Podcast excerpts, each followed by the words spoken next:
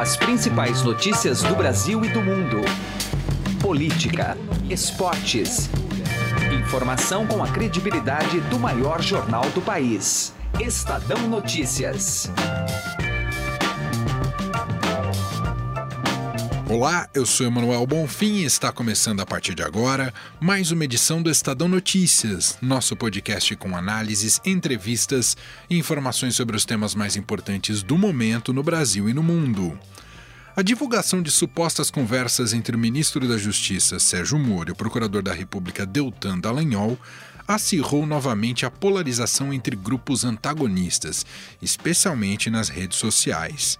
Não que o ambiente de confronto estivesse silenciado nos últimos tempos, mas os embates ficaram menores depois da eleição. As recentes manifestações contra e pró-governo também suscitaram posições mais eloquentes, agora reacendidas em temperaturas ainda mais elevadas com a repercussão dessa notícia envolvendo homens fortes da Operação Lava Jato. As defesas apaixonadas por este ou aquele nome podem muitas vezes cegar a análise fria dos fatos. Explico. Quando divulgado o áudio entre os ex-presidentes Dilma Rousseff e Lula, autorizados pelo então juiz Sérgio Moro, os simpatizantes dos petistas condenaram a atitude e os antipetistas comemoraram. Quando um juiz de primeira instância, extrapolando a todas as suas prerrogativas, da divulgação a grampos ilegais, da divulgação a conversas que ele teria por obrigação que simplesmente encaminhar ao Supremo Tribunal Federal. Este foi o senador Humberto Costa em 2016, quando criticou o vazamento da conversa que falava de um termo de posse que tornaria Lula ministro. Mas, este ano, em 2019, ele defendeu punição após as supostas conversas de Moro e Dallagnol serem vazadas. Deveria sair do governo porque não tem autoridade política nem moral para conduzir a Polícia Federal, que é subordinada a ele, permanecendo na condição de ministro. E os procuradores da Lava Jato precisam também serem afastados dessa operação também mudou o discurso foi a deputada Joyce Hasselman. Em 2016, quando ainda não pertencia ao parlamento, foi incisiva ao dizer que não importava como foi vazado o áudio, mas o conteúdo dele. O vazamento não é um absurdo. O que é um absurdo é o que foi feito dentro do Palácio do Planalto, a mando da presidente da República, que, olha só que coincidência, é a senhora que acha um absurdo o vazamento das informações. Um absurdo é uma presidente da República usar do cargo e do poder e da nomeação de ministros para tentar libertar corruptos e corruptores da Lava Jato. Já em 2019, como líder do governo no Congresso, preferiu adotar a cautela sobre o vazamento envolvendo o ministro Sérgio Moro. Converse com os parlamentares, tire qualquer dúvida, fale com as pessoas, né, abra também esse entendimento, esse diálogo. Eu acho que não vai ter, a gente não pode misturar as coisas aqui, né? Se há qualquer dúvida em relação a qualquer questão envolvendo o ministro Sérgio Moro, ele vem até o parlamento e conversa com os parlamentares, não há problema nenhum. Modular a narrativa de acordo com o contexto que lhe é mais favorável é um comportamento cada vez mais alastrado, não só entre políticos, mas nas torcidas que se engajam em posts nas redes sociais. Para entender mais sobre este fenômeno, aparentemente sem prazo de validade em nossa democracia, batemos um papo na edição de hoje com o colunista do Estadão, Pedro Dória. Tá imperdível. O Estadão Notícias é publicado de segunda a sexta-feira, sempre às 6 horas da manhã, e você pode nos seguir e assinar gratuitamente nas plataformas iTunes, Deezer, Spotify, Google Podcasts e qualquer agregador de podcasts. Seja bem-vindo e bem-vinda e boa audição. Estadão Notícias.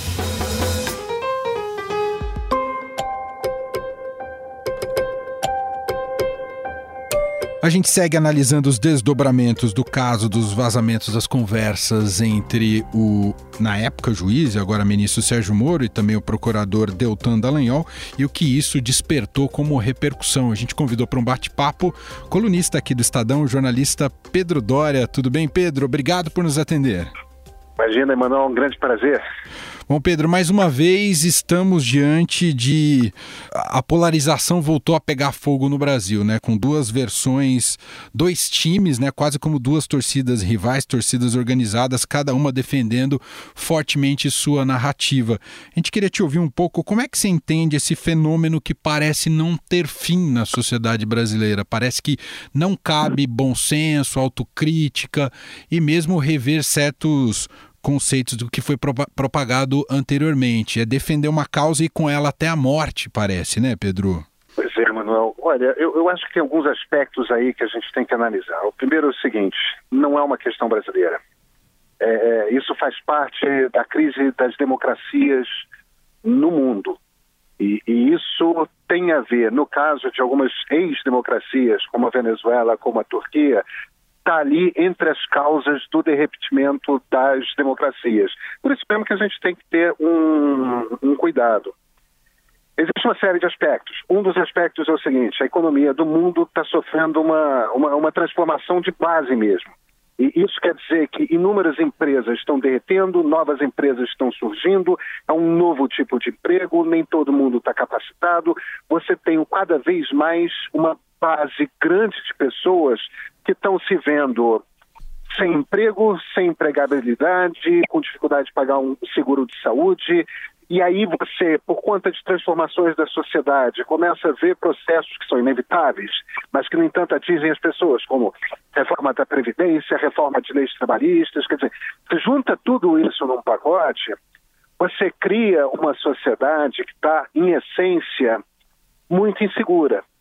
E o problema de democracias, quando você tem essas fases, esses momentos de indefinição, de dificuldade, é que a solução do político ponderado não é uma boa solução para a maioria das pessoas que estão em desespero. Por quê? Porque o político moderado, ele não tem um bom argumento, ele não tem uma boa solução. Por quê? Porque o problema é complexo, porque soluções não estão dadas, vai ser um processo a gente, até a gente reconstruir a sociedade com base nessa nova, nessa nova economia que vai ser economia digital.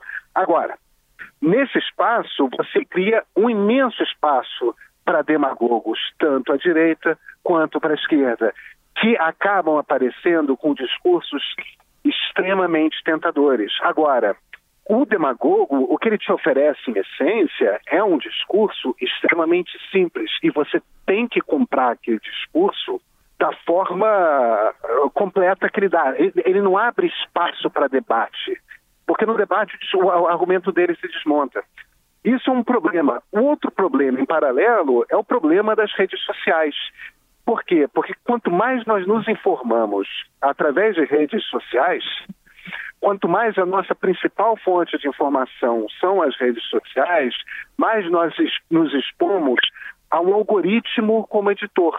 E o que esse algoritmo está selecionando para mostrar para a gente são aquelas coisas, aquelas informações que causam maior impacto, que causam maior indignação, que, portanto, são mais sensacionalistas. E assim as pessoas estão consistentemente sendo apresentadas às a informações que deixam elas mais inflamadas.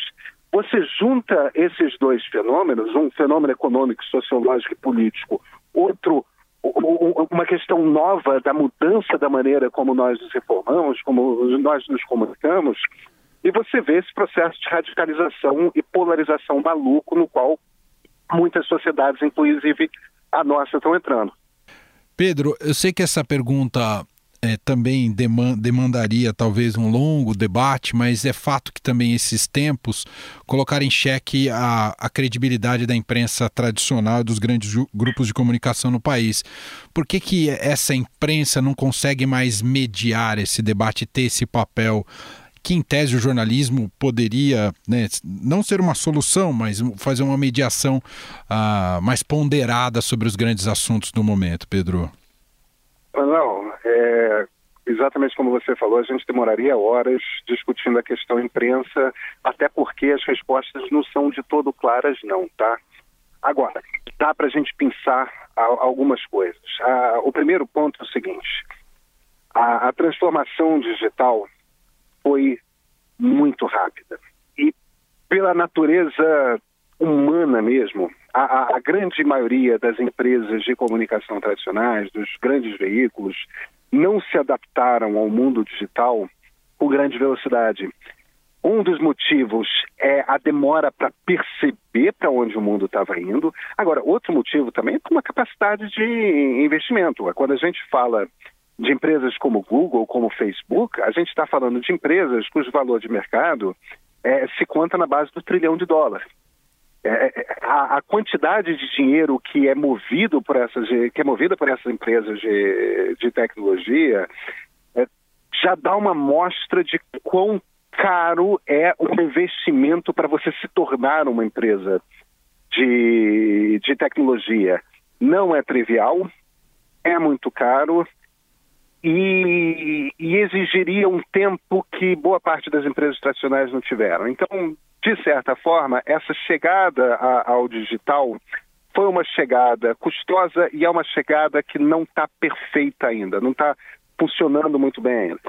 Tem uma segunda razão que a gente pode citar, que é o seguinte: boa parte dos leitores continuou, na verdade, se informando através dos grandes veículos. É só que eles muitas vezes não sabem que eles estão se informando através dos grandes veículos. Você pega, por exemplo, o Congresso Nacional, você tem ali repórteres de umas cinco ou seis grandes companhias. Você não tem muito mais do que isso. São eles que estão apurando as informações que estão acontecendo no Congresso e injetando nas redes, através primeiro dos seus veículos e depois, conforme os leitores vão distribuindo, através dos próprios leitores. Então, sempre que você entra no Facebook e lê um comentário indignado de alguém a respeito de alguma coisa, de certa forma, direto ou indiretamente, aquela pessoa se informou através de um veículo tradicional de comunicação. Porém, ela se informou, provavelmente, aos cacos, nas pequenas. É, de, de, de, um trecho de uma matéria aqui, de um trecho de um artigo ali, a, a, a mistura tradicional que fica na página de um jornal extremamente clara de o que é artigo de opinião, o que é matéria, o que é uma reportagem de fôlego, tudo mais. Isso desaparece quando você está numa, numa rede social. E, e, até opinião e informação se misturam muito. Então, você já tem uma geração de pessoas que não teve aquele processo de aprender a ler jornal, portanto, não teve uma alfabetização é, midiática, assim dizer, e, no entanto, é constantemente torbedeada por isso.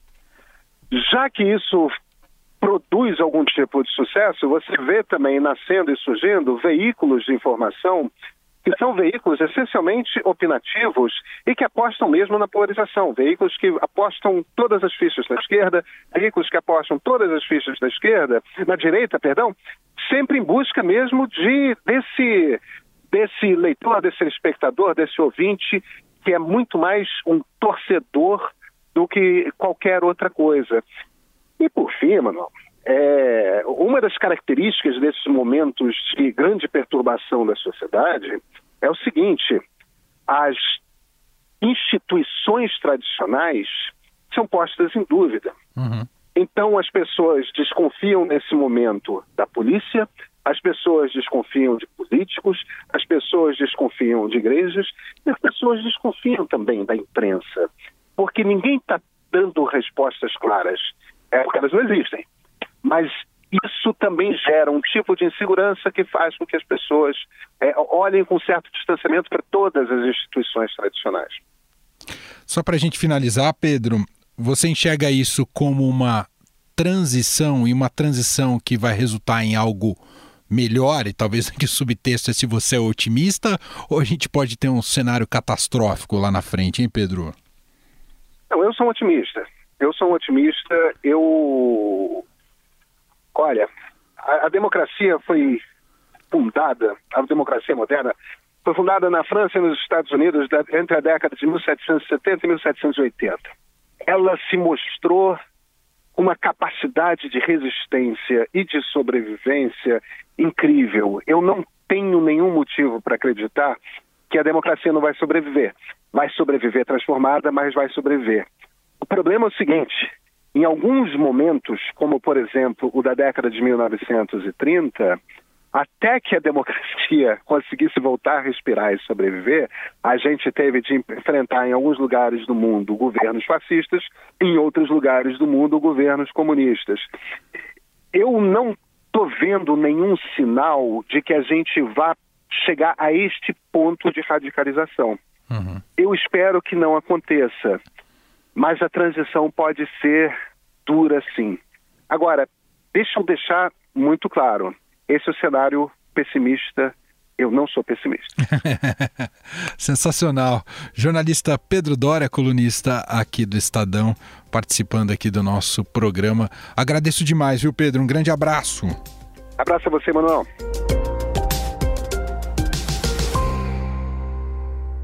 Estadão Notícias. Direto ao assunto com José Neumann e Pinto.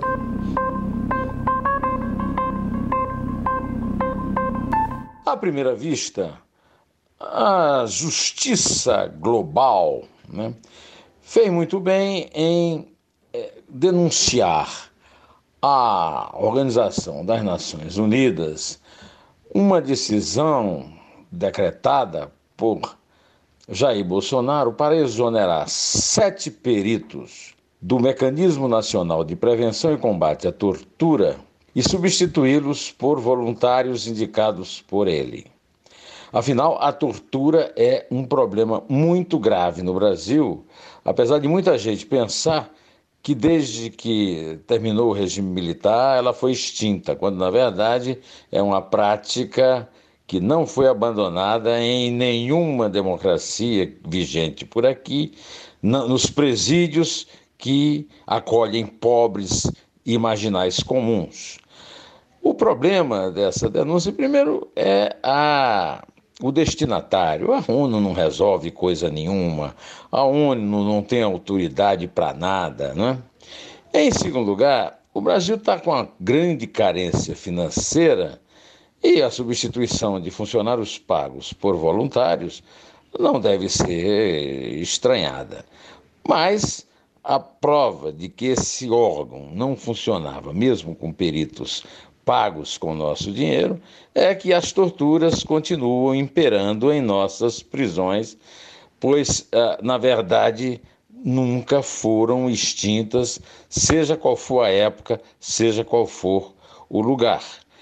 Ah, o resultado é, da extinção desse órgão ligado ao Ministério Público e ao Ministério da Mulher, da Família e dos Direitos Humanos, da ministra Damaris Alves, é basicamente, se não nula, pelo menos reduzida. Portanto, não há nada a comemorar nem a lamentar.